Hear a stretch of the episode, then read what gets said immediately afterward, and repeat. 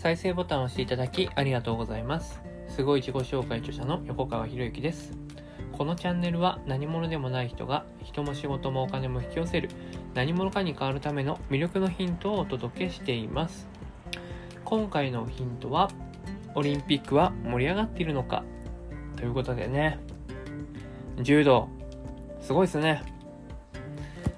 ね、今ちょうど阿部一二三選手の試合が終わった後にこれを撮ってるんですけどね史上初の兄弟制覇、ね、歴史を変えたって言ってましたけどね歴史を作られましたよねうんでまあ昨日クラブハウスやっててそのね阿部選手をサポートしている人がですねあのクラブハウスで 僕のルームにやってきてですねまあいろんなお話をしていただいてね今現地で見てるんじゃないかなと思うんですけどね。うん。羨ましいなと思ったりね。ね、午前中はね、あの、スケートボードだったり、水泳でもね、金メダルが出るっていうぐらい。とした中で、ね、一方でね、オリンピック始まりましたね。でも東京は全然盛り上がっていませんっていう人もいるわけですよ。これ不思議なんと思いません？いや、オリンピックやってて、で、すごい盛り上がってる感じがするんです。僕の中ではね。でも、えーそういうね、盛り上がってませんっていう発信する人もいるわけ。で、それは何の違いなのかっていうと、何の違いなのか。これね、結構気をつけないといけないんですよね。東京は盛り上がっていませんって言ってるのは、その人が見た東京は盛り上がってないだけなんですよ。で事実じゃないんですよね。事実じゃない。ここ間違えちゃいけないですよね。東京は盛り上がってませんって言ってるけど、記事とか、まあこういう情報発信もね、音声もそうだけど、すべてはその発信者の視点を通して語られているっていうことを絶対にこれ忘れちゃいけないんですよ。これを忘れると、あ、東京はオリンピックやってるんだけど盛り上がってないんだなって思っちゃうわけ。でもそういう、この情報の受け取り方ってほとんどの人が学んでないんですよね。例えば僕の周りからすると僕の周りの人たちはみんなオリンピック注目してるし、ね、直接だっても僕の一人先にはもう直接あのオリンピック選手いっぱいいますから盛り上がらないわけないんですよ。ね、でそしてオリンピックがこうやって無事にねあの、まあ、無観客になってしまいましたけど開催してくれたことに対して本当にたくさんの人が裏方で支えてくれてるっていう情報も全部ね入ってくるわけですよ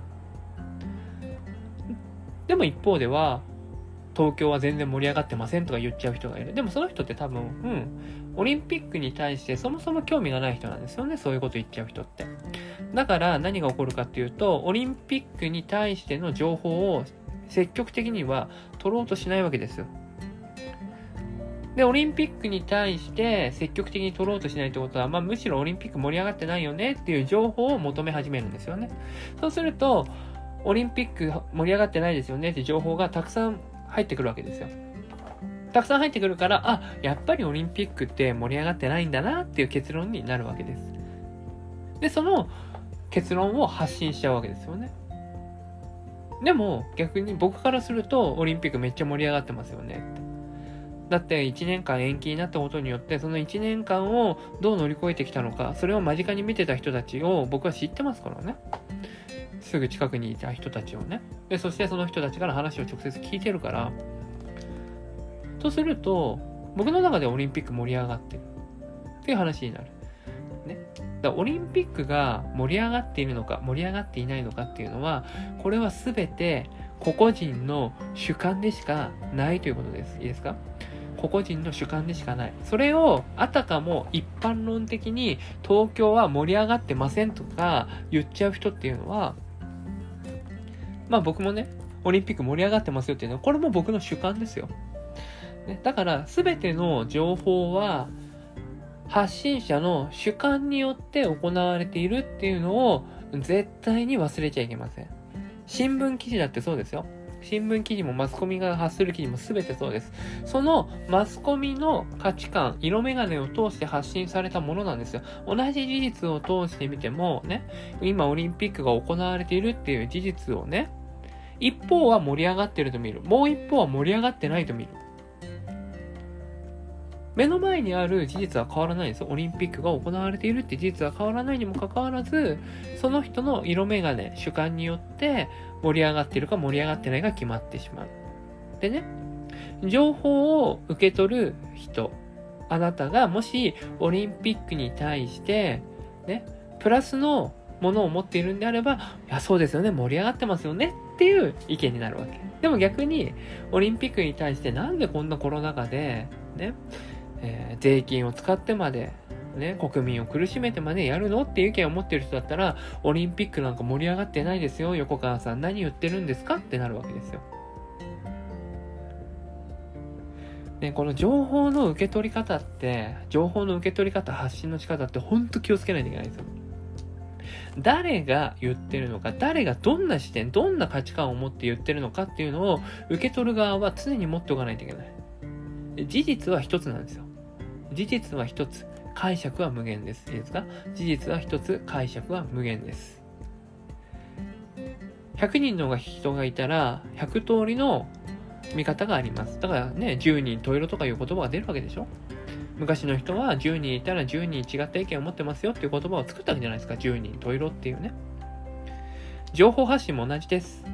すべての情報に対して一つで決まってる情報なんかないですから。目の前に起こっている事象に対して情報発信する人の視点、主観が入ったものが外に出ていく。で、それを一般論として絶対に捉えてはいけな。いいですか？一般論として絶対捉えちゃいけない。これをやり始めると、これをやり始めると、情報、ね、自分にとって都合のいい情報しか入ってこなくなっちゃいますからね。自分にとって都合のいい情報が入ってくると何が起こるかっていうと、何が起こるかっていうと、ね、自分にとってプラスね、都合のいいことしか見なくなっちゃうから視野がどんどんどんどん狭くなる。視野がどんどんどんどん狭くなるとどういうことが起こるかっていうと、自分と違った意見を持ってる人は間違った人間なんだって。間違ったですよ。で、間違ってるから何をし始めるかっていうと、正そうとし始めるんですよ。正そうとし始めると何かっていうと、相手だって自分が間違ってるなと思っちゃいないんですよ。そうすると、正しさと正しさがぶつかり合うわけですよね。正しさと正しさがぶつかり合うと何が起こるか。争いが起こるわけですよ。じゃあそれが、今ね、まあ、小さな形で個人と個人だったら、まあ、小さな形かもしれないですけど、これ、国同士になったらどうなります？戦争が起きるわけですよね。ということは、ね、戦争が起こる起こる原因って何かっていうと、ね、自分の正しさを相手に押し付けようとしているからですよ。そして、相手は自分、相手の正しさを押し付けられたくないから、ね、反抗するわけですよ。で、お前が悪い。お前が間違ってる。俺は正しい。お前が間違ってるっていうね。そういうことを起こしがちになっちゃうんですよ。情報の仕方も、情報の取り方間違えちゃうと。で、そして、ね、情報の扱い方をうまくやってる人はそれを知ってるから、だから一般論的に語ったりし始めるんですよね。東京は盛り上がってませんって書いちゃう。意図的ですよ、こういうことってね。だこういう情報発信する人は気をつけないといけないですよね。ということなんですよ。だオリンピックが盛り上がっているのか？っていうのは、個々人の中でしか、個々人の中で行われていることですからね。いいですか？オリンピックが盛り上がっているか盛り上がっていないか、個々人の主観でしかないですから。これ絶対忘れないでくださいね。あらゆる情報は自分の、ね、その書いてる人、発信している人の主観、価値観に基づかれて出されているものですよって。で、そして僕たち自身も一人一人が価値観や主観を持ってるから、似たような価値観の情報の人には共感するんですよ。ああ、その通りですねって。ね。だこういう話するとね、こういう話見ると、コロナワクチンの話とかね、よーく見た方がいいですよ。ね。ワクチン反対だとかね、言ってる人の言葉遣い見てくださいよ。ね。理路整然ときちんと反対意見を言えばいいのに、ね、コロナワクチンね、反対してる人っていうのは、ね、ワクチンをカタカナで書いたりしてないわけですよね。そして使ってる言葉見てください。大人が使うような言葉全然使ってないから。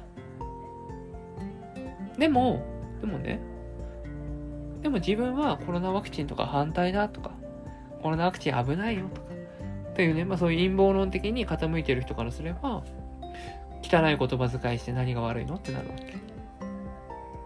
でもね、そうやってどんどんどんどん視野が狭くなっていくと、ね、相手は絶対間違っている。間違っているものを屈服させようとすると、人は荒立てるんですよ。心がすさむんですよ。心がすさむとどうなるか言葉が汚くなるんですよ。で言葉が汚くなってる人に、ね、こと心が弱い人負けちゃうんですよ。いやね、これを聞いてるあなたは絶対そうなってほしくないですよ。魅力のヒントですからね。魅力的な人っていうのは自分の意見を常に絶対持ってる人だから。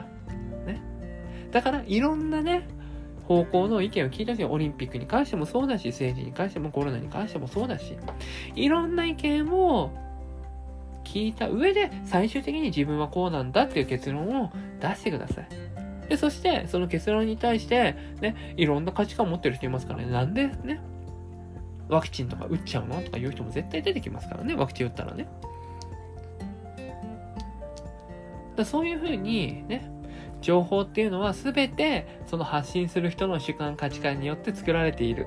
そして僕たちも主観価値観を持っているから、ね、その主観価値観に似たような情報を集めがちになっちゃう。それが価値観を狭くして、価値観を狭くすると、争いを起こす元になっちゃいますからね。そんな風にはならないように気をつけてほしいなと思います。じゃあ、気をつけるためにはどうしたらいいのか。常に主語を確認してください。主語を確認してください。ね。